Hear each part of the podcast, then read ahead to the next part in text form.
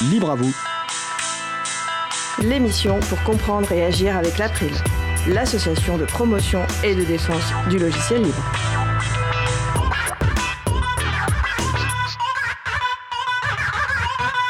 Bonjour à toutes, bonjour à tous. Le système d'information géographique libre QGIS, ce sera le sujet principal de l'émission du jour. Avec également au programme la chronique de Marie-Odile Morandi qui portera sur l'utilisation des logiciels libres par la gendarmerie nationale. Également la chronique d'Isabella Vanni qui présentera un nouveau projet de sensibilisation, la boussole du libre. Nous allons parler de tout ça dans l'émission du jour.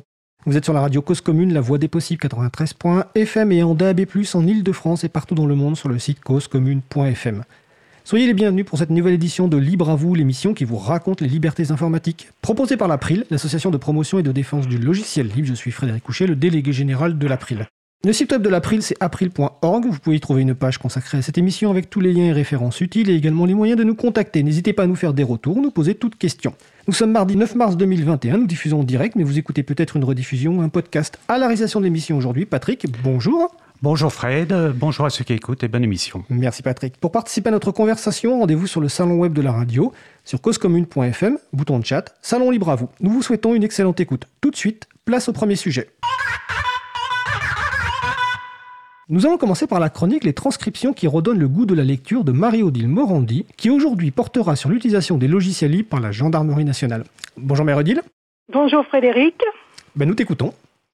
Récemment a été transcrite une vidéo intitulée Le logiciel libre dans l'environnement de la gendarmerie nationale, mettant en scène le chef d'escadron Arnaud Legrignou, qui est en charge de l'environnement numérique de travail au sein de la Direction générale de la gendarmerie nationale française. Une manifestation annuelle canadienne concernant les logiciels et ressources numériques libres pour l'enseignement supérieur n'ayant pu se dérouler en 2020, les organisateurs ont publié des vidéos, dont celle-ci. D'autre part, le lieutenant-colonel Stéphane Dumont, chef de bureau du service des technologies et des systèmes d'information de la sécurité intérieure, avait été reçu dans l'émission Libre à vous du 3 septembre 2019. Il avait aussi participé à une table ronde intitulée Le libre, clé de voûte de votre système d'information en septembre 2014. J'ai donc souhaité, dans la chronique d'aujourd'hui, revenir sur la migration de la gendarmerie nationale vers le logiciel libre et sur son évolution. C'est en effet l'exemple le plus connu et le plus significatif d'une migration réussie vers le libre. Vous trouverez les liens vers ces transcriptions sur la page consacrée à l'émission d'aujourd'hui sur le site de l'April. Cette démarche de migration vers le logiciel libre a pris une quinzaine d'années et a commencé au début des années 2000 par une centralisation sur le site parisien de la partie serveur avec un système d'exploitation libre Debian GNU Linux et tous les logiciels installés sur ces serveurs en logiciel libre, les bases de données, les serveurs d'application. Il a fallu ensuite s'intéresser aux 80 000 postes de travail à disposition des gendarmes. Quand on se penche sur les propos du lieutenant-colonel Dumont, on se rend compte que cette migration vers le logiciel libre s'est faite de façon subtile et fine. Pour lui, une des clés du succès de la migration vers le logiciel libre, ce n'est pas l'OS, le système d'exploitation, mais ce sont les applications. Il faut d'abord raisonner application. La démarche a débuté avec le client de messagerie Mozilla Thunderbird. Cela a permis d'ouvrir un nouveau service utile à l'ensemble des gendarmes qui auparavant n'avaient pas de messagerie. Ce fut ensuite le tour du navigateur web Mozilla Firefox, avec là encore une nouveauté fonctionnelle, tout simplement l'accès à Internet. Cela a permis d'installer des applications légères sur les postes de travail, le navigateur permettant de se connecter aux serveurs d'applications déjà en libre et d'avoir accès à ces applications. Le navigateur Firefox est ainsi devenu une brique stratégique du dispositif. Pour la bureautique, c'était OpenOffice qui était installé et comme lecteur multimédia, VLC. Est venue ensuite l'étape supplémentaire, migrer vers un système d'exploitation libre et la, la méthode utilisée a vraiment été bien menée. Localement, sur chaque brigade, un PC sous une, distribution Linux Ubuntu a été installé qui, comme dit le lieutenant-colonel Dumont, a servi d'approche et d'accroche auprès des personnels. La machine choisie est belle, puissante, avec un grand écran. Bref, une machine attractive. Le choix de l'OS s'est porté vers la distribution Linux Ubuntu, qui a été adaptée, a subi un habillage pour ressembler le plus possible à l'OS Microsoft Windows utilisé auparavant, pour être le plus en phase avec ce dont les gendarmes avaient l'habitude d'utiliser. Même fond d'écran, même rendu visuel, même emplacement de la barre des tâches. Cette distribution adaptée a pris le nom de Gentubuntu toutes les applications étaient révisées afin de susciter le moins possible de perturbations auprès des utilisateurs par rapport à la situation précédente. Bien entendu, puisqu'on a affaire à du logiciel libre, on a accès au code source, on peut le modifier pour l'adapter à ses propres besoins, et là, les besoins avaient pour objectif une cause bien précise, l'appropriation de Linux Ubuntu par l'ensemble des personnels. Cette appropriation s'est ainsi faite en très peu de temps. Sauf rares exceptions, aucune formation ne s'est avérée nécessaire, tout s'est fait naturellement dans la continuité tout au long des années de cette migration. À noter aussi que pour réaliser toute cette migration, il n'a pas été fait appel à des prestataires puisque les compétences avaient été internalisées. Cela a été réalisé uniquement avec des personnels des services internes. L'idée de migration vers un environnement informatique libre des postes de travail des gendarmes avait fait suite à plusieurs prises de conscience et a permis de répondre aux enjeux d'indépendance, de sécurité et d'industrialisation, vu le nombre considérable de postes concernés. Un premier argument concerne la contrainte budgétaire. À l'époque, le passage à l'échelle avec des solutions propriétaires aurait conduit à une explosion des coûts. Avec ces solutions, pour continuer à évoluer pour chaque mise à jour, il faut toujours payer. Le choix du logiciel libre permet la maîtrise et la réduction des coûts. Jusque-là, la moindre évolution d'un format ou d'un standard défini par les entreprises essentiellement américaines perturbait considérablement la communication entre les systèmes des différents acteurs étatiques. Le logiciel libre offre un certain nombre de standards et de normes qui permettent l'interopérabilité, facteur essentiel de communication et de pérennité des fichiers on pourra lire ces fichiers quel que soit le logiciel avec lequel ils ont été créés, et cela même bien des années après.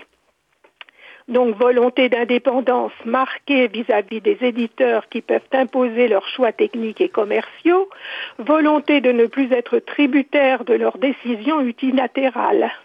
Dans cette stratégie de souveraineté, la maîtrise technique de l'ensemble des briques logicielles libres qui constituent le système d'information, l'internalisation des savoir-faire sont nécessaires pour rester maître de son informatique et de son avenir. En 2020, le logiciel libre est devenu la norme, nous indique le chef d'escadron Le Grignou. À peu près 97% des 1200 serveurs fonctionnent en deux biens neufs et 92% des 85 000 postes de travail fonctionnent sur une base Ubuntu 18.04. Les gendarmes utilisent intégralement VLC pour la lecture des fichiers multimédia, LibreOffice pour les applications bureautiques et Thunderbird pour la messagerie et l'agenda. Certes, quelques logiciels propriétaires subsistent pour des besoins très spécifiques. L'achat de matériel, plusieurs dizaines de milliers de PC chaque année, est centralisé via des marchés publics qui permettent d'imposer ce que l'on souhaite. Ces PC doivent être compatibles avec l'OS Linux Ubuntu dans sa dernière version, permettre le recours au logiciel libre, le respect des normes et standards, l'interopérabilité avec l'ensemble des systèmes d'information sur le gâteau, ils sont achetés sans système d'exploitation. Certains outils logiciels sont développés, maintenus et améliorés en interne et doivent répondre à des critères stricts de qualité ainsi qu'aux exigences de sécurité et d'industrialisation. Ces développements faits par les gendarmes, donc payés sur des deniers publics, sont reversés à la communauté. La gendarmerie est un contributeur important du libre. C'est une façon de pérenniser les logiciels utilisés. Le chef d'escadron Le Grignou nous fait part du projet de lancer le développement d'un poste nomade, plusieurs dizaines de milliers de postes, basés essentiellement sur des solutions libres. Les exigences de sécurité en font certes un projet très complexe, mais qui apportera une réelle plus-value. Si je puis me permettre, en conclusion, on peut affirmer que la stratégie de conduite de ce changement a été remarquable. Cette migration s'est déroulée de façon progressive. Chaque installation d'un logiciel libre s'est accompagnée soit de l'amélioration d'une fonctionnalité existante, soit de la mise à disposition des gendarmes d'une nouvelle fonctionnalité, d'un nouveau service. Cela a permis d'emporter l'adhésion du maximum d'utilisateurs, à faciliter l'acceptation du changement sans générer de mécontentement. Dans une entité, le soutien de la hiérarchie est fondamental. Cela a été le cas et les plus hauts responsables ne peuvent que se féliciter face à la réussite de cette migration vers le logiciel libre de l'ensemble du parc informatique de la gendarmerie nationale qui ainsi n'est plus dépendante de solutions propriétaires, a acquis une certaine souveraineté numérique. Un parfait exemple à suivre. Merci Marie-Odile. Et cet exemple, pour en savoir plus, vous retrouverez les transcriptions sur le site librealire.org. Il y a plus de 800 transcriptions disponibles autour des libertés numériques, dont une grande partie ont été réalisées par la merveilleuse Marie-Odile. Donc c'était la chronique Les transcriptions qui redonnent le goût de la lecture de Marie-Odile Morandi. Marie-Odile, je te souhaite de passer une belle fin de journée, puis euh, le mois prochain. Entendu, merci à vous, bonne continuation. Merci à toi. Nous allons faire une pause musicale. Alors aujourd'hui, c'est ma collègue Isabella Vanni qui a choisi les pauses musicales et qui a en grande partie préparé cette émission. Pour cette première pause musicale, nous allons écouter 2012 par Killy Mays. On se retrouve dans 3 minutes 30. Belle journée à l'écoute de Cause Commune, la voix des possibles. Cause Commune been called to write the song, to share a message, answer the question, what do I believe? December 21st, 2012 means, do I think humanity will succeed? Do I think we will get swallowed by the sea? Let's trace it to hell a handbag is what we're facing. Reading capitalism has us replacing want over need products, oversee the poor and the weak lead, the rich and ignorant feed. But there's another message being told, not one of doom and gloom, but our collective power to behold. We must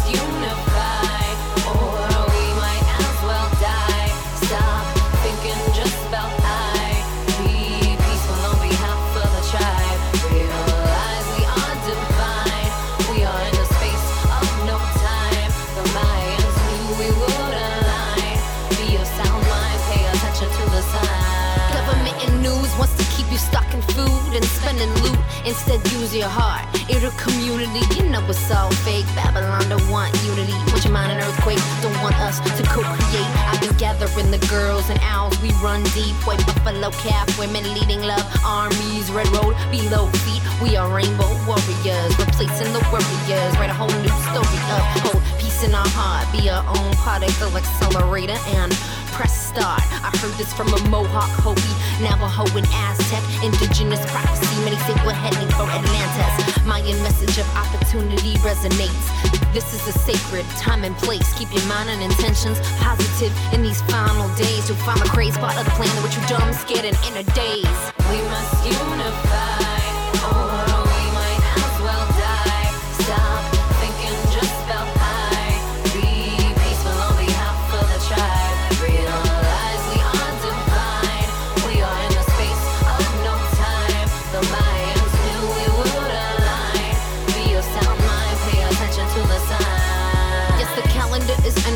Means the shift in consciousness that is depending on our internal and collective ascending into unity that is unending. We may lose power in the final hour. What message are you sending? If you don't dig transcendence, then try these Ten Commandments. One, be grateful and fun. Love all like never before. Two, forgive all in yourself. Focus, set, let's go. Three, let be, let live. Honor, exchange, accept, give. Transmute fear, just feel it, then let go. Honor feminine within all and let it flow. Like Totec function, don't take it personal or make assumptions. Respect Mother Earth and all of nature. Don't hurry your worry, it's using your imagination for what you don't want. Live from your heart and your truth and don't front. Don't let the voices inside stop ya. You are God, gotcha. We must unify.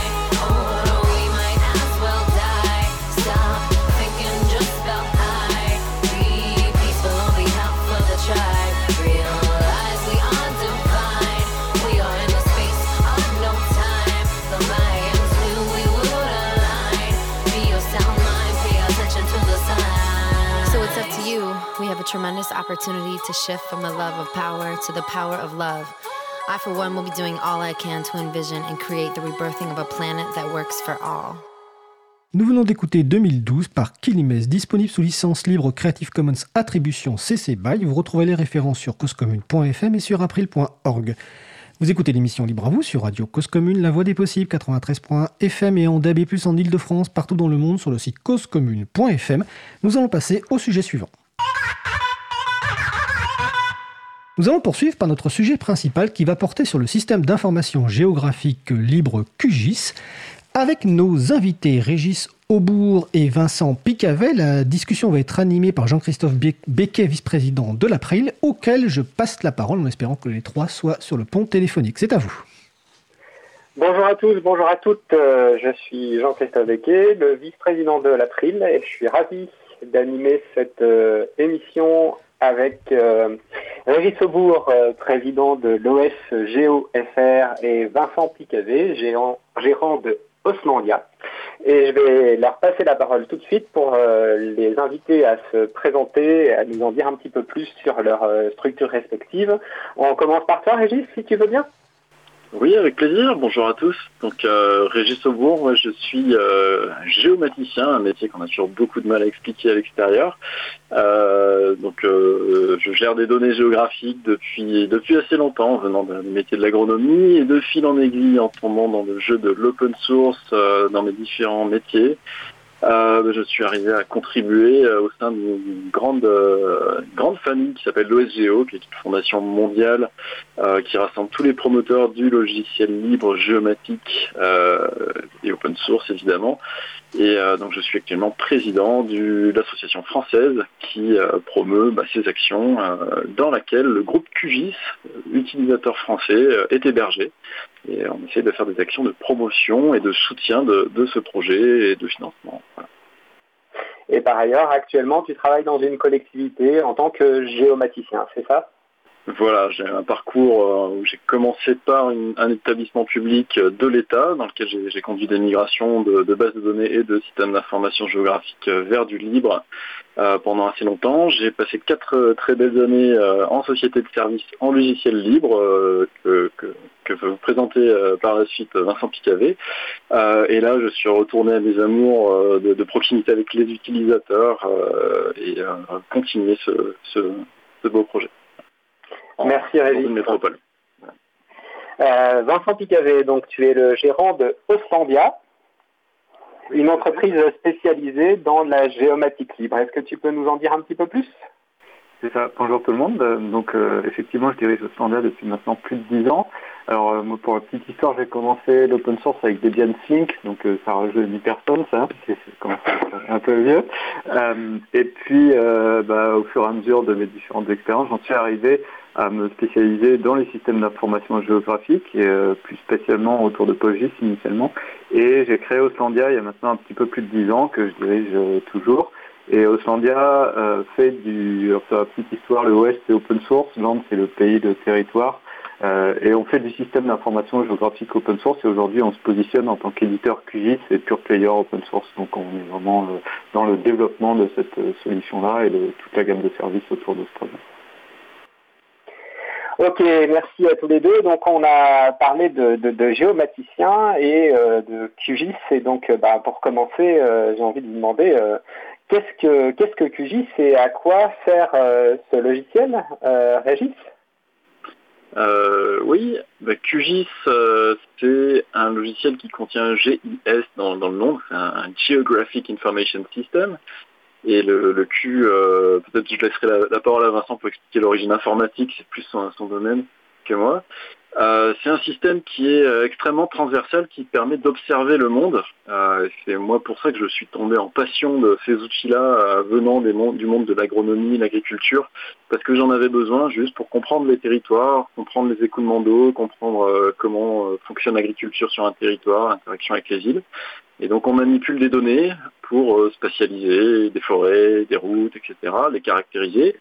Donc en fait c'est des bases de données on les représente euh, dans l'espace et sur, euh, bah, sur un écran euh, en les reprojetant, en prenant en compte toutes les questions compliquées de géodésie, de rotondité de la Terre, et on les analyse, et puis ça peut finir par donc de la cartographie orientée papier, de la cartographie orientée numérique sur des, serveurs web pour faire des cartes interactives, et QGIS au milieu de tout ça, euh, bah, c'est un peu le couteau suisse euh, qui vraiment s'impose, qui permet de faire du travail bureautique essentiellement au départ, et qui maintenant euh, s'étend vers le web, et qui sait lire la majorité des formats de données et de bases de données quand, quand c'est manipulé. Donc des données vectorielles, des points de ligne, des polygones, des images, ça peut être des nuages de points, etc.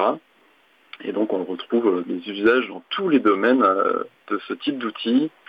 Moi j'ai parlé d'agriculture, environnement, euh, on peut parler d'urbanisme, de cadastre, de réseau d'eau. Il y en a qui s'amusent à cartographier Mars avec ce type d'outils, ou le scalp des cheveux chez, certains fabricants de shampoings, si, j'ai tout compris. Ah oui, donc en fait, QGIS, ça va beaucoup plus loin que juste dessiner des cartes. Vincent, tu souhaites ajouter quelque chose oui, c'est vrai que c'est un, usage qui est en général très majoritairement professionnel. Aujourd'hui, on s'adresse vraiment à, des gens qui utilisent cet outil dans leur métier et le métier peut être euh, très varié. Comme disait euh, Régis, les, deux anecdotes d'utilisation vraiment les plus atypiques que j'ai vues de QGIS, c'est donc une, grande entreprise que je ne citerai pas qui réalisait des cartographies de la peau humaine pour analyser l'effet des cosmétiques. Euh, c'est intéressant, on s'y attendait pas. Et puis j'ai également rencontré complètement par hasard un utilisateur qui faisait de la cartographie de la pensée de Deleuze sur QGIS. Et donc là, on est complètement dans des choses très très conceptuelles, mais qu'on peut rattacher quelque part au territoire. Donc euh, ce qu'on voit, c'est qu'on est vraiment sur un outil qui a un, spectre d'utilisation qui est très très large et pour des domaines super variés. C'est ce qui fait aussi beaucoup l'intérêt des systèmes d'information géographique et de nos métiers. Alors, une question d'un auditeur, je la pose maintenant parce que je pense que c'est vraiment lié à ce que vous venez de raconter. Est-ce que QGIS a un lien avec OpenStreetMap? Régis? Euh, QGIS est un client OpenStreetMap. Euh, à la différence de beaucoup d'autres clients, on peut télécharger de la donnée OpenStreetMap et l'analyser en local euh, c'est pas une appli web, hein, donc euh, une fois que vous l'avez chez vous, vous faites un peu ce que vous voulez. Donc il y a des, extensions euh, QGIS qui sont très spécialisées à venir consommer les données OpenStreetMap. Il a en revanche pas encore un outil pour éditer OpenStreetMap, euh, les données OpenStreetMap, tout simplement parce que les modèles de données qu'on utilise en système d'information géographique sont assez différents des, des primitifs qu'on trouve dans les bases OpenStreetMap un système d'information géographique, on hérite du monde des bases de données, donc avec des tables, des champs, des enregistrements, et puis euh, des, objets géographiques euh, qui, sont, qui sont une caractéristique comme une autre pour présenter euh, ces objets-là sur une carte. OpenStreetMap, c'est des primitives d'une structure un peu différente, donc le, passage de l'un à l'autre n'est pas si simple. Merci. Et donc, euh, bah, j'ai envie de vous demander maintenant, euh, on va faire un petit peu d'histoire. Euh, Vincent, est-ce que tu peux nous raconter un petit peu comment a démarré le projet QGIS et du coup peut-être nous expliquer le Q de QGIS Ouais, alors le, le projet QGIS, il démarre dans les années 2000 à peu près. Euh, c'est Gary Sherman qui est euh, un résident euh, d'Alaska, donc perdu tout un fin fond des montagnes, qui a l'initiative de développer un outil qui va lui permettre de visualiser les données qui sont intégrées dans PostgreSQL PostGIS. PostgreSQL PostGIS, PostGIS en tout cas, c'est l'extension qui permet de faire de la, de traiter de la donnée cartographique à l'intérieur de la base de données que vous connaissez certainement qui est PostgreSQL. Et on pouvait on pouvait stocker ces données, on pouvait les analyser dans la base de données, mais on ne pouvait pas vraiment les visualiser. Donc Gary Sherman, il s'est dit, bah, je vais développer un, visualisateur de ces données PostGIS qui pourra se connecter sur la base et m'afficher la cartographie de ce qui est à l'intérieur. Et il l'a fait sur une base euh, de, en utilisant Qt, euh, qui est le framework euh, C++ qui permet de faire de l'interfaçage graphique. Et donc le Q de QGIS, ça, ça, vient de Qt. Et pour la petite histoire, il y a dans dans les classes C++, alors Gary Sherman ne contribue plus vraiment maintenant au projet, mais toutes les classes C++ de QGIS commencent par QGS, et en général on pense que ça veut dire QGIS et qu'il manque le I, mais en fait ça veut dire Qt Gary Sherman, c'était le, ses initiales qui traînent encore dans tout le code, donc il y a l'ombre de Gary Sherman qui plane là-dessus, euh, et euh, qui est toujours présente, et donc le Q de QGIS vient de, de Qt. Donc c'est développé en C++, euh, c'est un outil qui est multiplateforme, là où euh, initialement, quand les premières versions sont sorties, euh, tous les logiciels SIG, open source, étaient plutôt orientés Java, il y avait OpenJump, il y avait GVSeed qui étaient des choses assez lourdes avec des interfaces un peu à l'ancienne.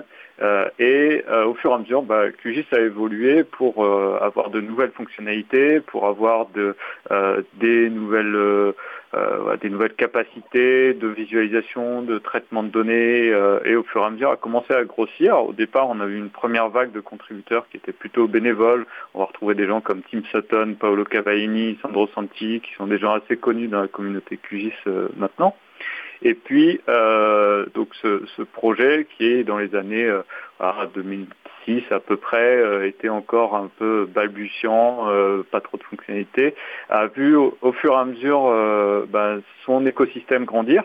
Euh, a vu aussi un, un, marché de services associés qui est arrivé avec euh, des sociétés qui ont commencé à apparaître, donc euh, SourcePol, OpenGIS, Oslandian où c'est 2009, euh, Camp to Camp, Tartosa, Lutra Consulting, il y a un certain nombre de, de, boîtes dans le monde qui sont montées, qui ont commencé à proposer du service autour de QGIS, et tout ça a fait grossir l'écosystème de façon assez forte. et on a vu des nouveaux contributeurs arriver au fur et à mesure par l'intermédiaire du Google Summer of Code, par l'intermédiaire d'autres initiatives. Et puis il y a eu un, un, tournant un peu dans le développement de QGIS qui a été le fait qu'on puisse développer des plugins sur QGIS.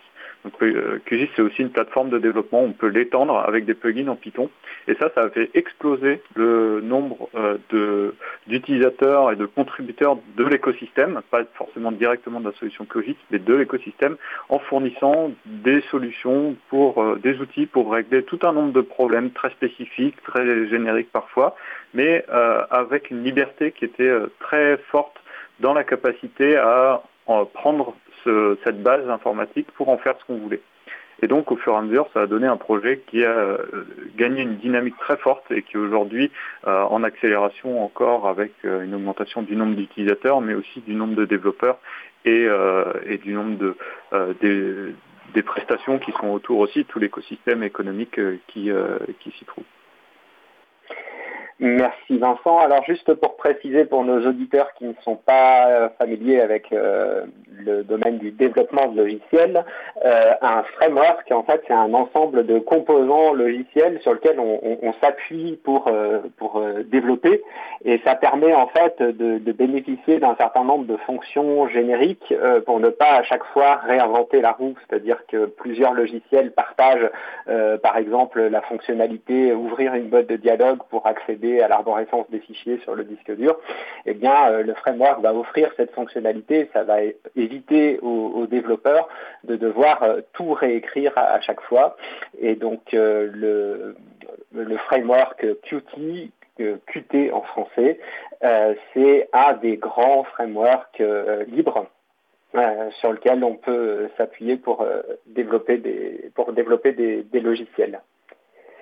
Euh, donc euh, voilà, on, on parle d'un logiciel euh, qui a aujourd'hui euh, une vingtaine d'années. Tu as dit que effectivement ce, ce, logiciel était aujourd'hui très très dynamique avec des, un grand nombre de, de plugins, d'extensions qui viennent compléter les, les, les fonctionnalités du, du, logiciel. Et donc en, en, fait aujourd'hui QGIS c'est un peu plus qu'un logiciel, c'est un logiciel, mais c'est aussi tout un écosystème de, développeurs, d'utilisateurs. Euh, Régis? Oui, euh, en effet, moi je, reviens un peu sur ce qu'a dit Vincent, la, phase de transition. Moi j'ai débarqué dans le projet QGIS à cette époque-là en tant qu'acheteur euh, public qui devait faire évoluer un système d'information géographique pour s'appuyer sur des bases de données solides. Et on avait choisi PostgreSQL à cette époque-là. Et euh, QGIS était encore très immature. Hein, c'était un outil qu'on utilisait euh, sans le donner aux utilisateurs. Et à ce moment-là, on s'est dit, tiens, on va essayer de voir euh, si on peut financer des petites évolutions pour que ça devienne un outil dans un coin qui nous permette de facilement visualiser les données. Et on s'est rendu compte que, ben, avec cette communauté de développement extrêmement accueillante, dynamique et réactive, on a pu, euh, en l'espace de moins d'un an, en, quelques financements, euh, combler les manques fonctionnels qu'on avait par rapport aux outils en place, aux outils propriétaires en place. Et en fait, cette dynamique s'est accélérée d'elle-même parce que chaque euro financé qu'on injectait, on voyait que ça déclenchait des, des financements à l'autre bout du monde sur des thématiques similaires. On est rentré dans une boucle vertueuse extrêmement vite. Et euh, c'est cet aspect-là, plus que l'aspect informatique, moi, qui m'a fait tomber amoureux du projet, hein, à la fois l'accueil euh, et l'ouverture de, cette, euh, de cette communauté et l'efficience de, l'argent qu'on injectait dedans. On recevait beaucoup plus que ce qu'on mettait dedans. Donc sur la, communauté QGIS, effectivement, il y a une explosion du nombre d'utilisateurs dont on n'a absolument aucune idée du chiffre, car on ne collecte pas de statistiques et on ne veut pas le faire. Et du coup, ça, aboutit souvent à, ces indicateurs. On essaye d'estimer combien de personnes utilisent QGIS avec des nombres de visites de pages, de téléchargements, mais on est, sur quelques millions, mais on sous-estime très largement le nombre d'utilisateurs réels. Hein. En entreprise, il y a un téléchargement qui va déployer 2000 postes. Euh, et on parlait tout à l'heure de, la gendarmerie. Euh, la, gendarmerie a déployé QGIS euh, sur sa distribution Genbuntu et sur ses postes Windows également. Et ça dessert potentiellement 9000 postes. Pas 9000 utilisateurs, mais voilà. Une grosse vitalité de, de l'écosystème. Oui, Vincent pour illustrer la dynamique, euh, une petite anecdote aussi euh, qui était, euh, dans, je crois que c'était en 2006. moi, j'étais à l'OSGO-FR à cette époque-là, à la place un peu de, de Régis, et le ministère de l'environnement vient nous voir en disant, bah, ça nous intéresse, QGIS, on, voudrait bien s'y mettre, c'est potentiellement une solution pour le ministère.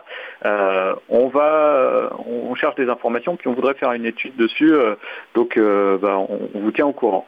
Ils reviennent six mois après euh, et ils nous disent bon bah voilà on a on a étudié le logiciel et euh, c'est super mais il y a ça ça ça ça ça et ça qui marche pas. Donc ils nous avaient fait une belle liste. Ils, avaient interrogé tous leurs utilisateurs. Ils avaient fait des tests. Ils avaient fait une grosse liste. Ils avaient dit bah ça ça manque. Et aujourd'hui ça nous empêche de passer euh, le logiciel comme étant quelque chose qui est recommandé. Et en fait le temps qu'ils fassent le, le test et eh ben tout ce qu'ils avaient donné, la liste était complètement obsolète et tout ce qu'ils avaient donné comme problématique qu'ils avaient rencontré était déjà corrigé. Donc euh, du coup ça, donne une idée de la dynamique du projet et euh, après bon, on va en reparler, ça donne aussi des indications sur comment on fait pour s'intégrer correctement dans un projet open source avec euh, une nécessité d'interaction forte entre les utilisateurs, les développeurs et, le, le projet et son écosystème en tant que tel. Alors il y a Nordine sur le blog de l'émission, sur le chat de l'émission qui nous dit je confirme, euh, ministère de l'Environnement, on a laissé tomber MapInfo, euh, donc euh, concurrent privateur de QGIS, à la faveur de QGIS, qui parle de 90 000 postes. Et du coup, j'ai envie de vous demander maintenant, est-ce que vous avez des, exemples de, déploiement de, de QGIS à grande échelle euh, dans des structures, euh, que ce soit euh, publiques ou privées. Régis oui, on n'en manque pas. Alors, il y a un certain nombre d'exemples que j'ai vécu moi-même, par exemple la gendarmerie. Hein. j'ai suivi ce projet de, déploiement et surtout de, configuration de QGIS pour qu'il réponde facilement aux utilisateurs. Hein. Déployer, c'est une chose, euh, mais comme tout outil un peu complexe, un peu professionnel, il y a des boutons partout euh, et on ne sait pas forcément quoi en faire. Donc euh, l'essentiel de l'enjeu, c'est bien bien l'adapter pour que ça s'utilise simplement. j'ai donc moi-même participé au déploiement au ministère de l'Environnement. J'étais dans un établissement associé et j'ai cofinancé avec le ministère de l'Environnement à cette époque-là, enfin avec les, données de mon employeur. Donc ça représente plus que 90 000 personnes puisqu'il y a tous les établissements associés. Il y en a une bonne partie qui ont basculé aussi.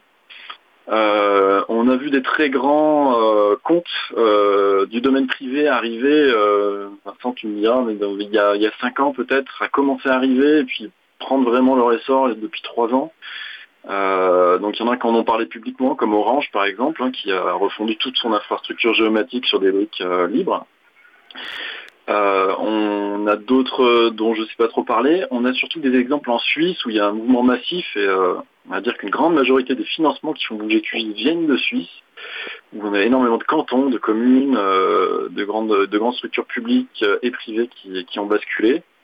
Et puis on a des opérateurs, parfois qu'on ne soupçonne pas, qu'on voit arriver simplement parce qu'ils se mettent à publier des plugins, des extensions, et du coup on se dit tiens, ils utilisent QGIS. Et c'est notamment le cas du fédéral américain, euh, côté armée, côté NSA. Euh, voilà, donc euh, il y a des, choses qu'on apprend nous-mêmes de l'extérieur, puisque rien ne leur oblige à dire ce qu'ils font. Ils prennent la licence, puis ils en font ce qu'ils veulent. Et donc on, pressent qu'en fait le, déploiement est bien plus grand que ce qu'on connaît. On a des exemples un peu au hasard des rencontres et des indices qu'on trouve sur le net. Et, si je peux compléter, ce qui est intéressant euh, avec QGIS, c'est ça, c'est vraiment lié à son caractère euh, libre. Euh, c'est que non seulement on le retrouve dans des très grandes structures déployées à grande échelle, comme la gendarmerie ou le ministère de l'Environnement, mais on le retrouve aussi dans des toutes petites structures. Moi, je travaille plutôt avec des petites collectivités en zone rurale, mais dans une mairie dans laquelle il n'y a pas de géomaticien, il n'y a pas de, de service dédié au système d'information géographique, euh, on peut se trouver à avoir euh, un QGIS installé pour euh, visualiser le cadastre, pour gérer un, plan pour des travaux ou pour des demandes d'urbanisme. donc voilà, c'est aussi un, logiciel qui se prête très bien à une très grande diversité d'utilisation. Euh, je vous propose, euh, avant de parler un petit peu plus en détail de la communauté QGIS et euh, du rôle joué par l'OSGOFR et voilà comment comment ça fonctionne, comment ça s'organise tout ça, de prendre une petite pause musicale et je laisse la parole à Fred pour vous présenter le choix de la programmation. Eh écoute, merci Jean-Christophe. Nous allons écouter Follow Me par vendredi. On se retrouve dans 3 minutes. Belle journée à l'écoute de Cause Commune, la voix des possibles. Cause Commune 93.1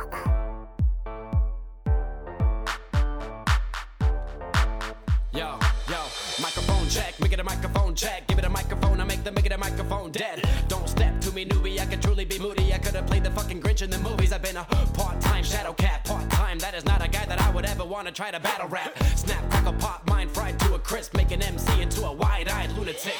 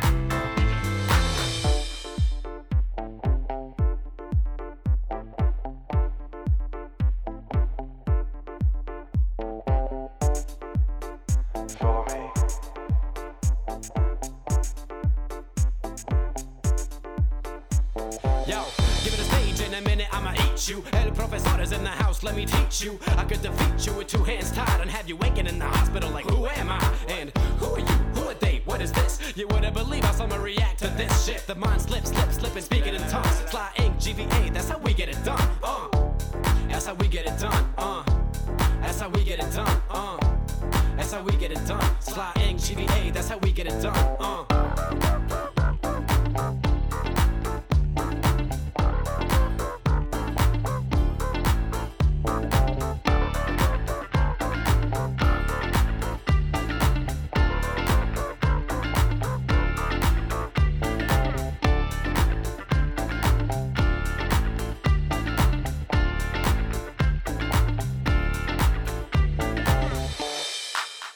Nous venons d'écouter Follow Me par Vendredi, disponible sous licence libre Creative Commons Attribution. Vous retrouverez les références sur april.org et sur causecommune.fm. Vous écoutez toujours Libre à vous sur Radio Cause Commune, la voix des possibles, 93.fm et en DAB+, en Ile-de-France, partout dans le monde sur le site causecommune.fm. Nous parlons au cours de cette émission du système d'information géographique libre QGIS. Je vais donc repasser la parole à nos invités Régis Aubourg, Vincent Picavet et Jean-Christophe Becquet. Et je rappelle que si vous souhaitez participer à notre conversation, c'est sur le salon web dédié à l'émission, sur le site causecommune.fm, bouton de chat, salon, libre à vous. Jean-Christophe, c'est à toi.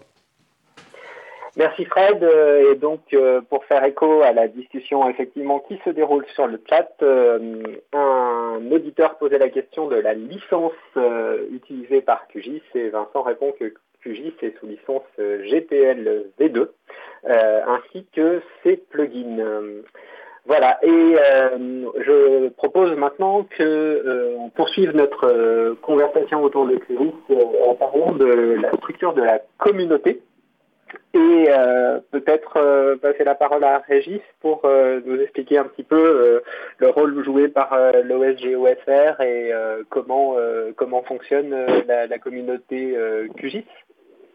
Oui, alors le rôle le rôle de l'OSGO-FR est relativement modeste. Hein. on, fait, fait que relayer des, des, actions de l'OSGO international qui fédère tous les outils géomatiques. Il faut bien voir que QGIS s'appuie sur des briques euh, commune à beaucoup d'autres logiciels. On va utiliser des librairies d'accès aux données, de conversion des formats de données, des librairies de reprojection. On va s'appuyer sur des bases de données comme Postgres pour tirer la pleine puissance de QGIS. Et puis il y a QGIS par-dessus qui s'appuie sur les épaules des géants, qui s'appuie sur les épaules de Qt également.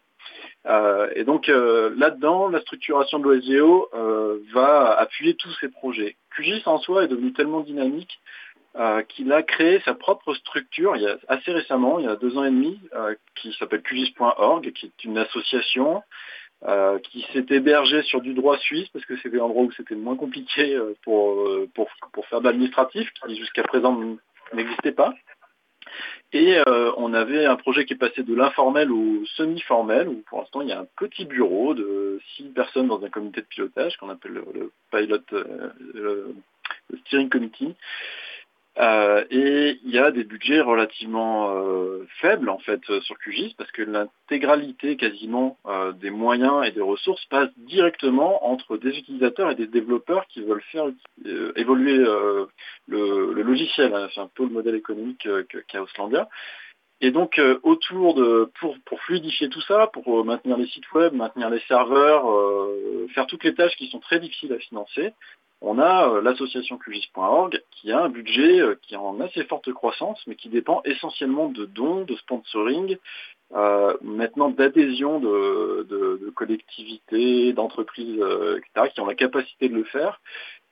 et donc on a un budget d'environ 200 000, 220 000 euros qui monte de 15-20% par an qui reste minime, minime, hein, c'est d'une frugalité, d'une efficience terrible.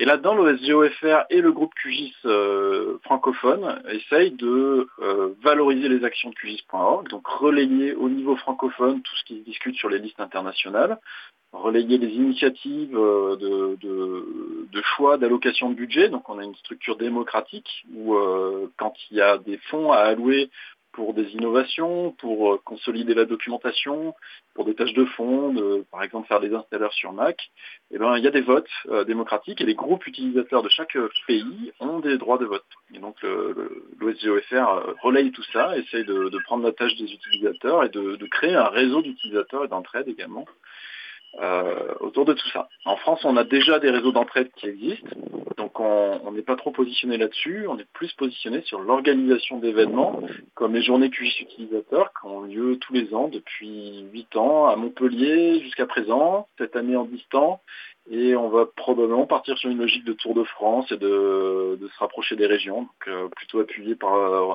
Ronald Pauvergne ces temps-ci. Mais on va tourner, voilà. Et que dire de plus Il y a des, il y a, j'étais encore ce midi en euh, réunion visio avec le groupe QJCFR. Il y a quand même pas mal de gens qui ont envie de donner la main, euh, envie de, faire des groupes locaux. Et euh, voilà, voilà, globalement comment ça, ça fonctionne. Mutualisation, dynamisme, ça fait rêver vos témoignages. Peut-être avant de passer la parole à Vincent pour parler de, des aspects au-delà du logiciel dans la communauté QGIS, une réponse rapide à une question qui a été posée par un auditeur. Quelle différence entre QGIS et JOSM Donc JOSM est un des principaux éditeurs pour contribuer à la base de données libre OpenStreetMap. Euh, c'est vraiment un éditeur dédié à la contribution OpenStreetMap qui fonctionne aussi avec un système de, de plugin qui est aussi un, logiciel libre, mais voilà qui, est vraiment spécialisé sur la contribution à OpenStreetMap. Euh, QGIS est un logiciel dont les fonctionnalités sont beaucoup plus larges et étendues. On peut dans QGIS consommer euh, des données ou des fonds cartographiques OpenStreetMap entre autres, mais euh, ça fait euh, plein d'autres choses encore, euh, comme on l'a expliqué un petit peu en, début d'émission. Vincent, le libre, ce n'est pas que du logiciel, et c'est un aspect important et parfois complexe dans la communauté QGIS. Est-ce que tu ne peux nous en dire deux mots? Oui, effectivement, c'est toujours un sujet dans le logiciel libre qui est au-delà de QGIS en, proprement parler. Hein. On, a souvent des communautés qui sont centrées sur les développeurs parce que c'est souvent qui sont à l'origine des projets. Et euh, d'ailleurs, il y a quelque chose qui est assez significatif, c'est qu'il y a des rendez-vous de, de, la communauté des développeurs QGIS chaque année, hors, période Covid. Et euh, historiquement, c'était les développeurs speaking, donc c'était vraiment le rendez-vous des développeurs. On a changé le nom pour euh, faire des community meetings pour être beaucoup plus inclusif parce que un logiciel tel que QGIS, c'est très loin d'être uniquement du code. Et il y a des aspects qui sont très importants également, mais qui sont souvent un peu euh, de façon très ingrate, invisibilisés. On parle évidemment de la documentation. Euh, la documentation de QGIS, elle est assez complète. Il y a beaucoup, beaucoup de choses dedans. Euh, la contribution à la documentation, c'est quelque chose qui est assez difficile parce que euh, ça évolue en permanence. Il faut suivre les évolutions techniques des développeurs justement. Le système technique de documentation n'est pas forcément super évident parce que non seulement il faut documenter, mais il faut ensuite traduire également la documentation. Donc c'est des choses qui demandent une certaine technicité. Ça passe par du Markdown, du Sphinx, du Git, des pull requests, etc. des tests unitaires de documentation. Il y a beaucoup de choses qui sont nécessaires. Le ticket d'entrée pour documenter QGIS est, assez élevé, donc c'est difficile de trouver des rédacteurs. Il faut être évidemment à l'aise en anglais et il faut connaître euh, le, logiciel assez bien. Donc la documentation, c'est un gros aspect de QGIS, c'est euh, quelque chose qui est difficile aussi parce qu'on a du mal à trouver des gens qui se dédient à ça. Euh, moins reconnu que le travail de développeur. On essaie de faire des efforts, mais euh, force est de constater que euh, c'est plus difficile pour les documentaires que pour les développeurs de, euh, de prendre leur place. mais la documentation, c'est pas le seul aspect au-delà du code qui est important pour un projet tel que QGIS. Il y a un aspect infrastructure qui est important aussi parce que bah, qu'est-ce qui se passe quand vous développez une nouvelle fonctionnalité, vous allez rajouter votre code dans le logiciel, mais à partir de ce moment-là, eh ben, on va reconstruire le logiciel, on va faire tourner tous les tests unitaires de façon automatique, on va construire des paquets de distribution d'installeurs, et tout ça, c'est des choses qui demandent énormément de temps, qui sont difficiles également, qui sont peu visibles, et surtout qui ne sont pas financées, parce que euh, financer de la fonctionnalité, c'est assez facile. Euh, les clients vont venir en disant bah voilà j'aimerais bien que QGIS passe euh, ce bouton-là en bleu plutôt qu'en vert. Euh, en général c'est plus complexe, mais ça peut être, ça peut ressembler à ça. Et puis bah, on va dire ok je vous développe ça, ça va coûter tant, très bien, bah voilà je voulais développer, vous avez votre changement de couleur, vous êtes content, tout le monde est content. Par contre leur dire bah, vous allez euh, payer euh, quelques milliers d'euros pour que les serveurs tournent euh, pour pouvoir faire un build automatique à chaque fois qu'il y a quelqu'un qui va committer. Déjà, ils comprennent plus rien, ils voient pas l'intérêt immédiat pour eux. ça va certes augmenter la qualité du logiciel, mais il n'y a pas une boucle de rétroaction qui est suffisamment efficace et visible pour que ça draine du financement. Est-ce que tu peux juste nous, dire ce que c'est un build automatique quand quelqu'un a commité alors, donc, euh, quand on prend le code source, on va euh, rajouter des, lignes au code source. Et puis, une fois qu'on a rajouté ces lignes au code source pour faire une nouvelle fonctionnalité, eh bien, il faut construire le logiciel. On prend le code source et puis on va faire ce qu'on appelle un binaire, un installeur. Euh, si on prend euh, les gens qui ont l'habitude d'être sous Windows, bah, c'est quand on clique sur suivant, suivant, suivant, suivant, suivant, sans, sans lire ce qui est écrit, bon bah ça c'est l'installeur. On a à peu près les mêmes euh, techniques euh, sous des systèmes libres tels que Linux ou d'autres. Et puis, euh, eh bien ça, cette, ce, ce build, cet installeur-là, il faut qu'il soit construit.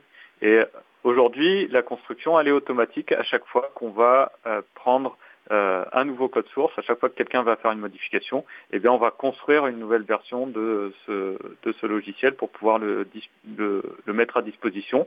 Donc ça, c'est ce qu'on appelle le packaging, c'est faire la boîte autour du logiciel euh, avec l'installeur qui est à l'intérieur. Et ça, c'est des tâches qui sont assez difficiles à faire, euh, qui demandent une grosse technicité, qui sont pas forcément très rigolotes et euh, qu'on a souvent du mal à financer aussi. Alors à nouveau, hein, pour apporter un, témoignage euh, de l'extérieur et par un, utilisateur euh, non spécialiste euh, de, la géomatique, sur les deux aspects que tu viens de développer, la, documentation de QGIS, elle est effectivement parfaitement traduite en français et elle est d'une qualité remarquable, quoi, y compris pour la mettre entre les mains d'utilisateurs dont ce n'est pas le, métier premier d'être géomaticien. Et sur, sur, côté euh, euh, distribution du logiciel. Euh, donc QGIS bien sûr est, multiplateforme, hein, tu l'as évoqué, il fonctionne sur euh, la plupart des, systèmes d'exploitation euh, les plus courants. Euh, et il est euh, livré euh, sous une forme facile à installer. sous Windows, ça va être un, exécutable pour, installer le, logiciel. Dans les distributions Linux, ça va être des, paquets intégrés à, la distribution. Donc voilà, c'est effectivement un travail euh, invisible euh, n'empêche que euh, il est réalisé de manière très qualitative et, très accessible. Donc tu, tu l'as dit, hein, ce travail de, de documentation, d'infrastructure, de, de, de, packaging du logiciel, c'est ça se fait pas sans, sans, sans difficulté. et donc dans, dans, dans, dans, dans la communauté, ça se passe, euh, ça, ça, se passe bien. On arrive, euh, on arrive quand même à, à recruter des gens pour faire ce travail. Euh, c'est compliqué. Alors, oui et non, c'est pas toujours facile. Alors, il faut voir déjà que QGIS c'est pas tout seul. Il va se baser sur un, grand nombre de bibliothèques euh, logiciels euh, qui vont effectuer des tâches sous-jacentes, par exemple euh, Proche qui va faire tout ce qui est gestion des systèmes de projection, GEDAL qui va faire toute la gestion des formats de fichiers, des formats d'accès à la donnée. Et ça, c'est à la c'est des communautés qui sont euh, très liées à QGIS, mais qui sont indépendantes aussi. Donc, euh, on, va euh, au-delà du, du, code de QGIS, il y a aussi le code de tout l'écosystème OSGO derrière, qui est intéressant et qui est important pour pour QGIS. Ensuite, euh, pour répondre à, ta question sur les difficultés rencontrées, oui, clairement, il y en a parce que euh, on est passé d'un logiciel qui était un logiciel de hobbyiste euh, utilisé dans un coin avec très peu de fonctionnalités à quelque chose qui est utilisé par des millions de personnes avec énormément de fonctionnalités et une, euh, dimension qui est largement plus grande que ce qu'elle avait avant. Et donc, avec l'évolution du logiciel, il faut une évolution du fonctionnement de la communauté. Régis a parlé un peu de l'organisation de la communauté, la création de QGIS.org. C'est vrai aussi euh, dans, la, dans le, contenu du logiciel, c'est-à-dire que on va avoir besoin de plus de qualité, donc de plus de process techniques dans l'évolution du logiciel. On va avoir besoin de plus d'automatisation. Je parlais du packaging de l'infrastructure. Et ça, parfois, ça crée des oppositions dans la communauté parce que ça complexifie le travail du développeur, ça ralentit aussi l'évolution du logiciel, par exemple. Et euh, tout ça, bah, il y a des gens que ça dérange parce que bah, ils n'ont pas envie d'évoluer. Ils étaient bien dans leur situation confortable de, euh, de développeurs euh, dans euh, leur cadre et ils n'ont pas forcément envie que ça évolue mais euh, heureusement et malheureusement, je ne sais pas, le, de toute façon, c'est un état de fait, le logiciel et la communauté évoluent, et l'écosystème évolue, et donc il faut s'adapter. Donc ça, ça peut provoquer parfois des tensions dans la communauté, avec des visions qui sont différentes, de gens qui veulent aller plus vite, de gens qui veulent aller moins vite, et euh, c'est pas forcément facile, donc là, ça demande bah, de la discussion, des rencontres de préférence en, en live pour pouvoir échanger autour d'un verre, et ça, c'est quelque chose qui est important.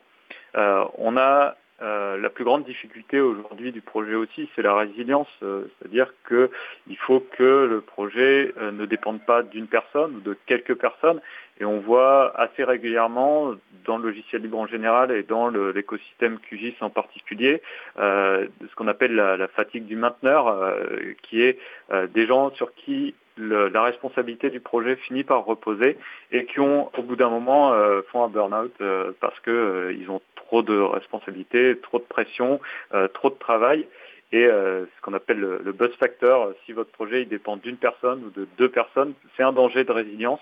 Et ça, il faut le travailler en permanence et euh, il faut le travailler dans sa dimension humaine, dans son, euh, dans l'aspect des rapports sociaux, dans l'aspect de la considération euh, de la personne et du travail qui est réalisé. Et ça, c'est des choses qui sont difficiles à faire dans une communauté et d'autant plus dans des communautés qui sont des communautés techniques de développeurs. Alors, ce que, ce que, tu dis, en tout cas, ça, ça rejoint vraiment euh, les témoignages que j'avais eus dans, dans, dans, la première émission que j'avais animée sur euh, le logiciel libre euh, Geotrek, un logiciel libre pour euh, la gestion des itinéraires de randonnée avec euh, les, les, parcs des écrins et, du, et, et des CEDEM, dans lesquels, effectivement, les, les intervenants nous expliquaient l'importance de ce contact humain au sein de leur communauté euh, la difficulté à financer euh, ce qui ne se voit pas, euh, comme par exemple les changements de version dans le framework sur lequel on s'appuie pour développer, et le, la, la, solitude de, de, de, de l'animateur de, la communauté. donc voilà, c'est des, des, choses que je, c'est des choses que je retrouve. Régis, tu voulais ajouter quelque chose? Euh, oui, j'insiste là-dessus. On, a, on, a, on est passé en moins de dix ans d'un logiciel euh, où les gens venaient coder pour se faire plaisir à, un logiciel qui s'est professionnalisé avec énormément de demandes. La plupart des bénévoles euh, ben, ont fini par se mettre à travailler euh, à leur compte là-dessus, euh, par plaisir, mais aussi parce que la demande était là. Euh, et puis ça, ça ne cesse d'augmenter, et maintenant on voit des nouvelles catégories d'acteurs arriver, alors même qu'on a encore des, des bénévoles. Hein, je rends par, par, exemple hommage à Rissou Santana, qui est, qui est, français, qui fait un travail monumental de coordination et de documentation. Euh, en bénévole. Et à côté, on a des très grands acteurs euh, comme SAP qui arrivent et qui veulent influencer sur l'avenir de QGIS, comme euh, bah, des très gros dont on ne peut pas trop dire le nom et dont on sait qu'ils tirent énormément parti de ces outils-là, ils les déploient chez eux. Et notre enjeu actuellement, et c'est pas vrai que pour QGIS, c'est vrai pour toutes les briques sous-jacentes, c'est de tirer une partie des revenus qui tirent de ce, ces logiciels-là pour les faire vivre.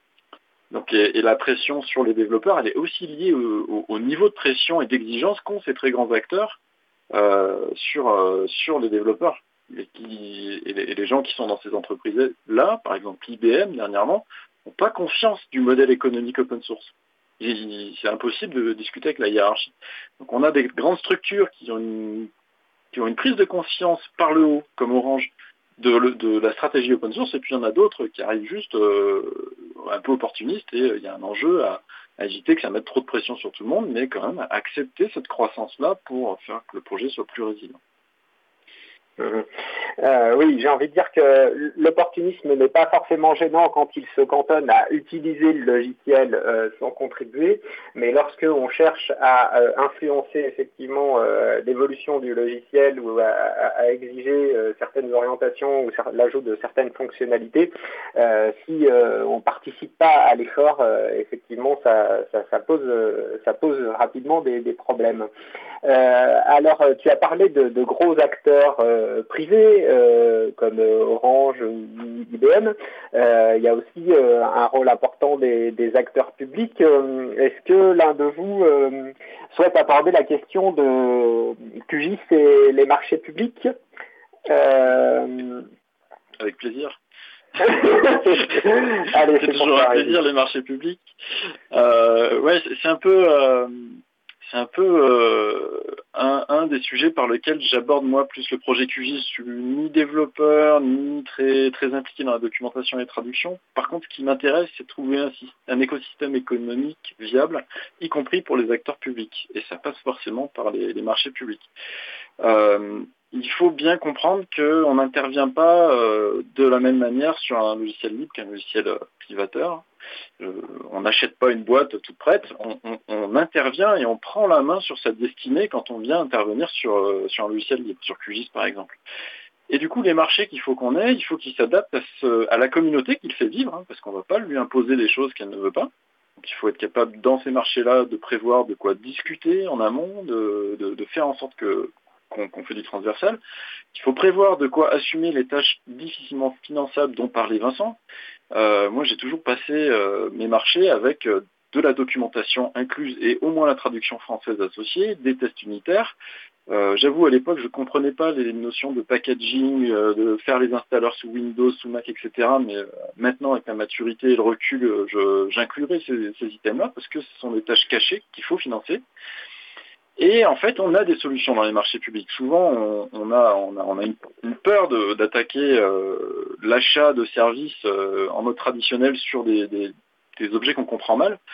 Mais on a tous les outils qu'il faut avec des marchés cadres qui permettent de passer des petits marchés rapides, itératifs, agiles, euh, avec pas trop de lourdeur administrative. hein. J'avais par exemple fait des accords cadres inspirés d'ailleurs de ceux de, de l'Institut géographique national qui a une- un grand savoir-faire dans l'intervention sur le logiciel libre euh, depuis des années et euh, on avait trouvé une façon de faire intervenir chacun des, euh, spécialistes du domaine dans son cœur de métier. C'est aussi ça, derrière, on n'a pas une grosse société, on a une galaxie de gens avec leur domaine spécialisé.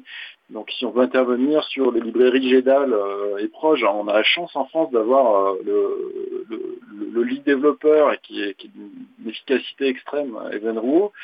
Si on veut faire du QGIS euh, qui est tellement large, de la 3D, on va pas aller chercher les mêmes personnes que si on veut faire du QGIS pour faire des applications métiers. Euh, et puis on va essayer de s'associer euh, pas que à du service d'achat, on va essayer de mettre aussi du support parce que ce que je me suis rendu compte, c'est qu'en fait il faut quelques années pour rentrer dans la culture d'un projet libre, comprendre ses codes, suivre les discussions, savoir à quel moment aller proposer quelque chose. hein. Parfois on est on, a, on trop en avance, on a raison trop tôt, et mais ça, ça convient à personne. Il faut apprendre à prendre ce temps de, de ce rythme. Là les rencontres développeurs sont absolument importantes et euh, et à mon sens, faire en sorte que euh, si on est un financeur euh, de QGIS, euh, il faut pouvoir y aller et laisser la chance à quelques, quelques participants d'y aller et venir faire diffuser cette culture au sein des services euh, publics ou collectivités. En, en tout cas, du coup, j'ai l'impression que ce que tu nous expliques, c'est que l'outil juridique euh, pour faire des, des marchés qui fonctionnent euh, avec le logiciel libre, euh, il existe. Le problème, c'est de, de maîtriser de manière fine ces outils, d'a- d'adapter la, la- la bonne méthode et de, de connaître de l'intérieur le, le fonctionnement des, des- des communautés. Vincent, tu voulais ajouter quelque chose? Oui, mon point de vue du coup de prestataire euh, en éditeur logiciel libre euh, là-dessus, c'est qu'effectivement on a les, les outils juridiques. Euh, par contre, ils sont rarement utilisés. On se retrouve souvent, même si les équipes techniques, euh, le besoin fonctionnel des équipes métiers ont bien exprimé leurs besoins, sont bien conscientes du logiciel, ont bien la compréhension de l'écosystème, des besoins, etc. Euh, parfois, et la plupart du temps, ça coince au niveau des achats et des services des marchés euh, qui vont, eux, faire des marchés qui sont euh, tout ce qu'il y a de plus classique, comme s'ils achetaient du logiciel privateur. Et dans ce cas-là, eh ben, nous, on s'y retrouve pas parce qu'on va, va se retrouver dans une situation où ça va être euh, basé sur le prix majoritairement. Et si on commence à faire la, la course au prix, euh, nous, en tant que société de services en logiciel on peut pas euh, se permettre euh, de... On va, ok, on va pouvoir faire le développement qui est demandé, mais par contre, on ne pourra jamais financer la documentation, on ne pourra jamais financer l'infrastructure et on ne pourra jamais faire avancer le projet avec une qualité suffisante. Donc, on va rajouter des fonctionnalités, on va augmenter de la dette technique. Et ça, à terme, c'est pas bon pour euh, le, client qui a commandé, pour l'organisme public, et c'est pas bon pour nous parce que c'est pas soutenable et c'est pas bon pour le projet QGIS non plus. Donc il faut effectivement continuer à convaincre, et notamment les services de marché, qu'ils ont les outils et qu'il faut qu'ils les utilisent pour euh, aller dans le sens du projet. Alors nous, on, on- essaie de faire des choses du type vente de la maintenance informatique, qui est quelque chose qui est compris des marchés et qui ne rentre pas dans les mêmes cases, et qui pour le coup a, euh, ouvre des capacités plus importantes de financement de tout ce qui est difficile à financer par ailleurs, euh, donc tout ce qui n'est pas euh, nouvelles fonctionnalités par exemple. Merci Vincent. Euh, on approche euh, de la fin et donc euh, je vous propose euh, chacun de prendre deux minutes maximum pour conclure. Si vous avez envie d'ajouter quelque chose, d'insister sur un point qui vous tient particulièrement à cœur, Régis, s'il te plaît. Oui, alors pour moi, ce que je retiens de, de QGIS, c'est que c'est avant tout une communauté extrêmement accueillante. Donc si vous pouvez accueillir un événement, euh, participer à un événement, allez-y, vous allez voir à quel point c'est dynamique et efficace. Et ensuite, n'ayez pas peur de venir contribuer directement via vos marchés. C'est la zone d'inconfort des géomaticiens. On sait faire de la technique, on n'ose pas faire du marché public. Les solutions existent pour, euh, pour y aller. Euh, Dès que vous rencontrez un problème, faites-le remonter, venez euh, discuter avec la communauté QJSFR, avec euh, des prestataires, ou directement en anglais si vous êtes à l'aise avec les développeurs sources. hein. on est, euh, c'est le, c'est le circuit court, c'est le bio de l'informatique, le libre. Vous pouvez discuter en direct avec le développeur. C'est une chance phénoménale. Donc saisissez-la et, euh, et puis euh, n'oubliez pas de, de prendre le temps d'apprendre un, un écosystème, de ne pas plaquer des réflexes précédents. Et, y compris pour les marchés publics et euh, privés. Le libre, c'est le circuit court de l'informatique. Ça restera ça. Euh, Vincent, à toi, euh, quelques mots de la fin. Oui, je pense que euh, j'espère qu'on a donné envie aux gens de découvrir un peu ce que c'est le SIG et QGIS en particulier. C'est un domaine qui est très sympa parce que ça va amener à toucher à des, des métiers totalement divers et puis il y a des petites images, il y a des cartes, euh, il y a quand même un côté très attractif de ce domaine-là. Donc n'hésitez pas à plonger là-dedans parce qu'en plus il y a du boulot, on est toujours en recherche de, de nouveaux développeurs euh, dans le projet QGIS, euh, dans le projet, euh, et pas que des développeurs parce que aussi des documentaires, des gens qui font de l'infrastructure. Donc on, on a besoin de, de forces vives et la dynamique du projet est, euh, est là, la bienveillance est là aussi dans la communauté en général. Et puis bah, pour euh, conquérir le monde et finir de remplacer euh, Esri et AutoCAD un peu partout, bah, on a besoin de forces vives, donc euh, rejoignez la force. Révis Aubourg, Vincent Picavet, un immense merci d'avoir euh, accepté euh, l'invitation à participer à, cette émission. Merci pour votre temps, merci pour votre passion, merci pour votre énergie. Euh, et je ne peux que confirmer qui vient d'être dit. Euh, QGIS est un projet euh, extrêmement euh, ouvert, extrêmement abordable. Et même si vous n'êtes pas géomaticien, même si vous n'êtes pas développeur, vous pouvez faire des choses avec QGIS. Il y a même un logiciel que je, que je qualifierais de ludique. Et avec tout ce qui se passe en ce moment autour de l'open data, QGIS c'est un couteau suisse qui permet d'ouvrir les fichiers libérés par les, les collectivités. Euh, pour euh, les visualiser, pour les traiter, et euh, tout ça, euh, je pense que ça, ça laisse entrevoir euh, des, des perspectives énormes. Merci encore à tous les deux, et je rends l'antenne Bien, écoute, merci Jean-Christophe. Nous avons donc parlé donc du système d'information géographique libre QGIS. hein. Le site web principal c'est qgis.org et toutes les références citées dans l'émission, vous les retrouverez sur causecommune.fm et sur april.org. Je remercie donc un grand merci à Régis Aubourg et Vincent Picavet. Un énorme merci à Jean-Christophe pour avoir préparé et animé ce sujet long. Et donc je vous souhaite une belle fin de journée et que la force soit avec vous.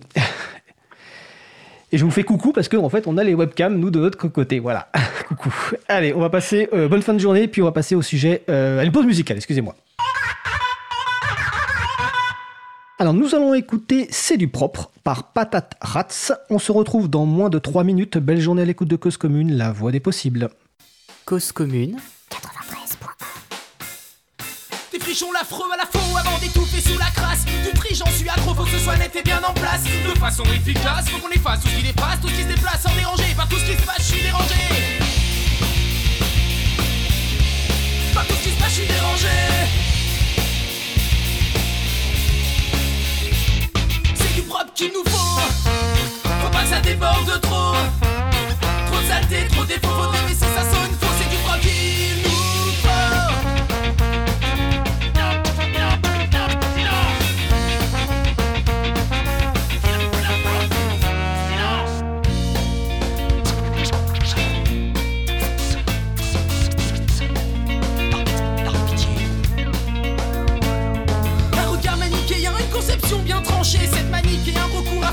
de flancher Enchaîné à cette idée fixe. J'essaie de penser Que tout doit être parfaitement lisse. Donc j'essaie de poncer Serrer la vis pour dresser la vis C'est ma devise, c'est mon habit de masquer les vices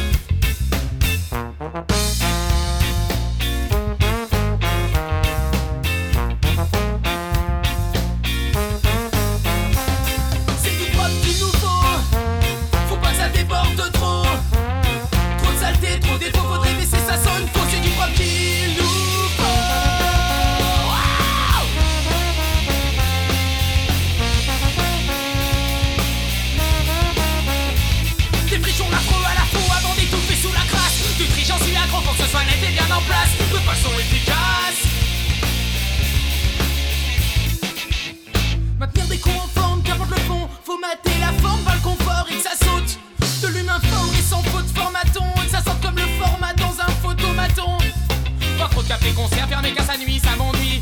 La musique c'est du bruit, la nuit elle me suit dans mon lit. Quand je suis enfermé à huis clos chez moi, mais n'allez pas croire qu'il y a quelque chose qui cloche chez moi.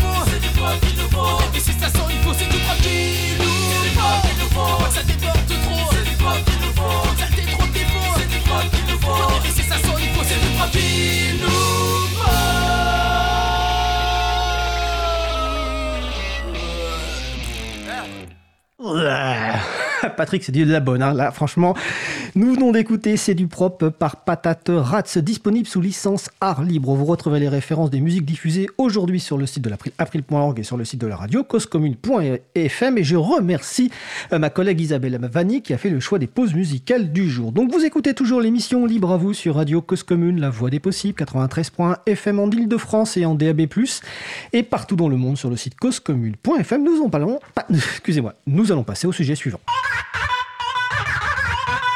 Parler d'actions de type sensibilisation menées par l'April ou par d'autres structures. Annoncer des événements libristes à venir avec éventuellement des interviews de personnes qui organisent ces événements. C'est la chronique Le Libre fait sa com de ma collègue Isabella Vanier qui est coordinatrice vie associative et responsable projet, à l'April. Ce mardi, Isabella, avec Christian Maumont, administrateur de l'April, vont nous présenter un nouveau projet de sensibilisation, la boussole du libre, un outil pour orienter les personnes souhaitant reprendre le contrôle de leur informatique. Isabella Christian, je vous passe la parole. Merci Fred, j'espère que vous m'entendez bien.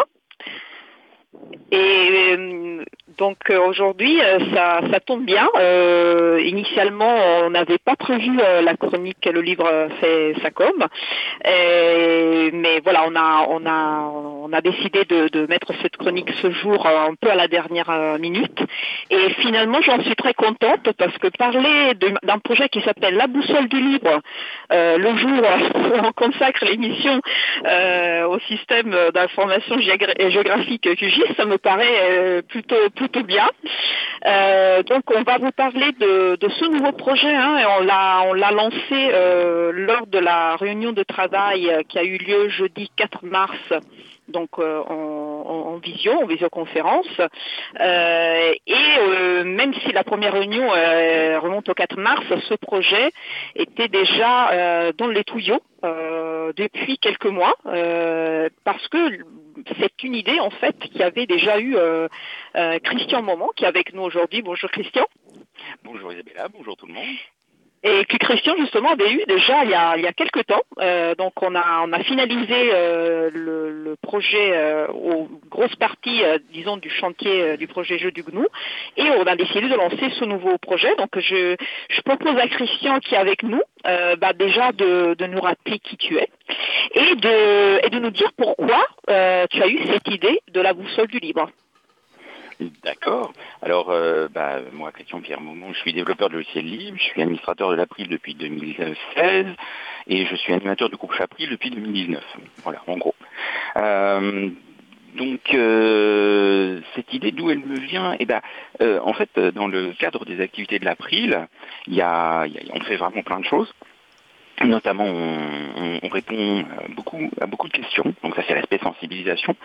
Euh, il y a beaucoup de gens qui nous posent des questions et puis on va vers les gens pour euh, euh, partager la notion de, de, logiciel libre et, et, la faire connaître au grand public. on, donc, on est amené à tenir des stands dans beaucoup d'événements, les rencontres mondiales du logiciel libre, les journées du logiciel libre à Lyon, le Capitole, le Capitole du libre, passage en scène. il y a plein d'événements où on rencontre plein de publics et euh, donc euh, les gens nous posent des questions, donc bien sûr on, leur donne des réponses, des explications. Nous avons euh, beaucoup d'activités d'échange avec le, public et c'est l'aspect sensibilisation. Et donc les gens nous posent des questions que ce soit sur les diffusions par courriel, au téléphone, mais bien sûr aussi sur les événements de, du libre ou, pas du libre, où nous tenons des stands et où nous accueillons du public pour euh, bah, euh, informer et euh, sensibiliser au logiciel libre. Et donc du coup, il y a beaucoup de gens qui nous posent des questions. Et donc bien sûr, on donne des explications, on, donne des réponses, de l'information. Et en général, on finit toujours par donner une, liste de liens, de références, de sites web à aller voir pour que les gens puissent continuer à creuser leur sujet après l'entretien, une fois qu'ils sont rentrés chez eux. Et du coup, euh, le fait est que nous faisons de l'orientation.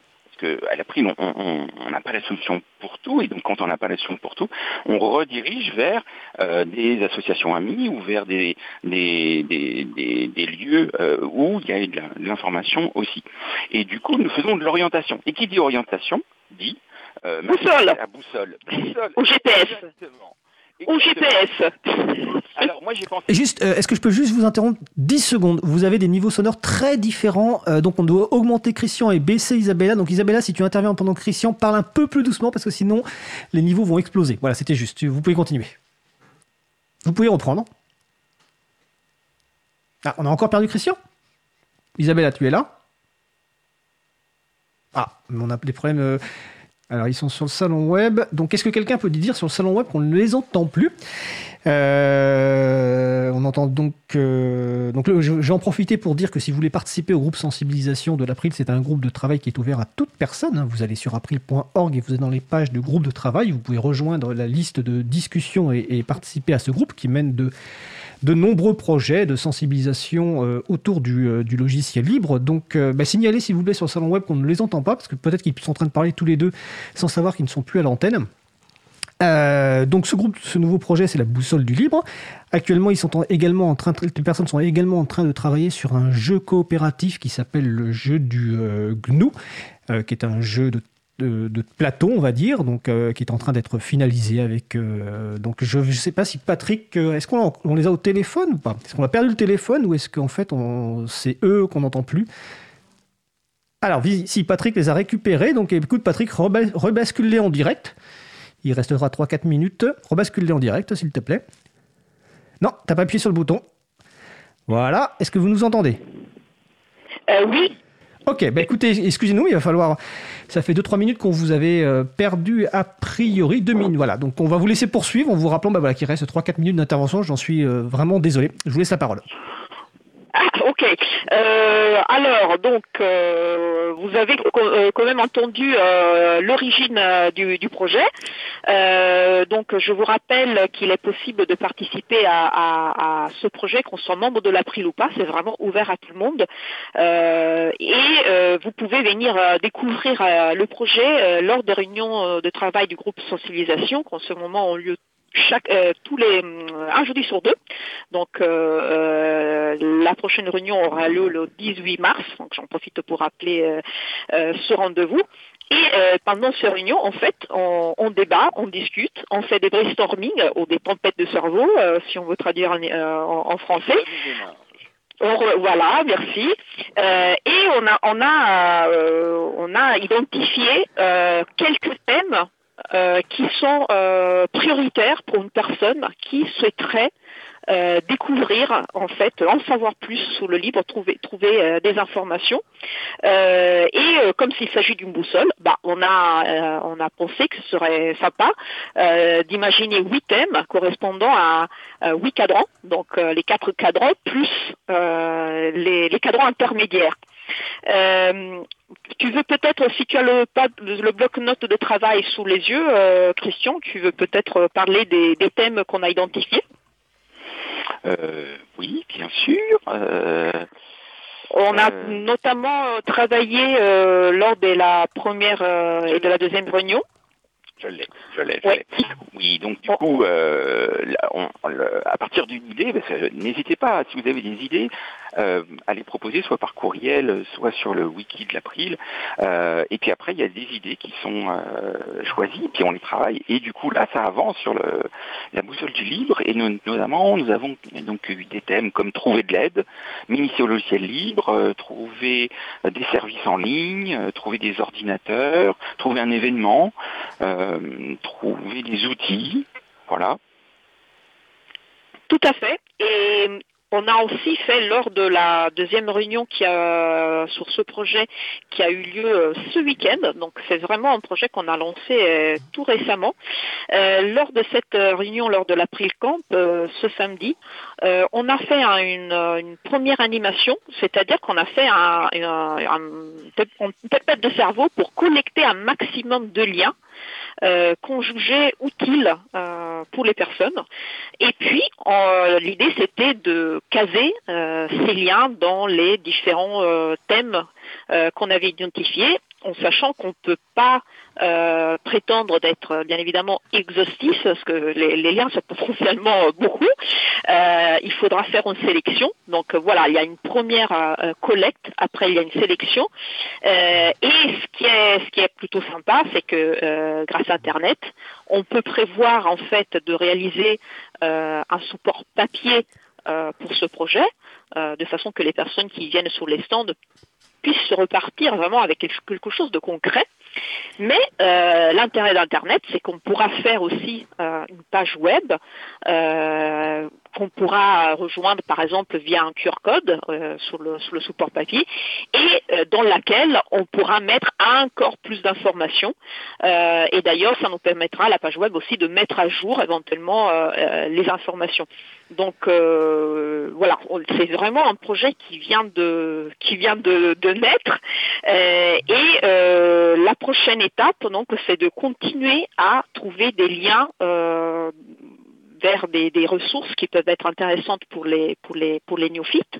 Euh, et hum, et du coup, tro- en trouver suffisamment, mais pas trop non plus, pour, euh, pour chaque cadran euh, de la boussole. Voilà, une donc- belle sélection. Exactement. Et ce qui est, ce qui est sympa, c'est que pendant cette, ce travail, on discute beaucoup. Tout à l'heure, je parlais de boussole GPS, oui, parce qu'on s'est posé la question, est-ce qu'on l'a- on l'appelle comment euh, ce, ce support? On s'est posé la question, euh, euh, quelle est la cible du public euh, Que le grand public euh, Ou alors les personnes qui savent un- déjà quelque chose, qui ont déjà quelques informations, bah dans ces cas-là, on pourrait penser aussi à des pictos euh, qui identifient un, un niveau euh, d'in- d'information euh, par rapport au lien. Donc voilà, c'est un projet qui vient de naître et comme tous les projets, bah, au départ on pense à quelque chose et après peut-être que ça va ça va évoluer. Voilà, donc je pense qu'on a C'est exactement ça, hein, parce que euh, une, idée et un projet, ce sont deux choses différentes. Des idées, tout le monde peut en avoir, et, euh, et c'est bien, il faut les partager, ça coûte, coûte pas grand-chose, mais après les transformer en projet, c'est toute une aventure, et ce qui est intéressant dans le cadre du groupe de travail sensibilisation de l'April, c'est que c'est une aventure collective, avec des gens euh, compétents et des gens qui ont des bonnes idées, parce qu'il y a plein de choses auxquelles j'avais pas pensé. Quand j'ai juste mis ma petite idée euh, sur le wiki euh, de l'April, j'ai mis la petite idée, et j'avais plein de choses auxquelles j'avais pas pensé, et que collectivement, ensemble, on arrive à faire mûrir et avec des, euh, des résultats euh, assez intéressants que je, je- je trouve ça vraiment super. et pour conclure donc vivre l'intelligence collective, ça me paraît ça me paraît bien comme Euh, Vive, oui. Et n'hésitez pas à participer, euh, chacun avec ses talents, il n'y a, y a aucun... ouais, ça marche super. Eh écoutez, merci Isabella et Christian. Désolé pour les problèmes techniques. Donc, c'était le projet La Boussole du Libre. Vous retrouverez plus d'informations sur le site april.org. Je vous souhaite une belle fin de journée et on va passer aux annonces de fin d'émission.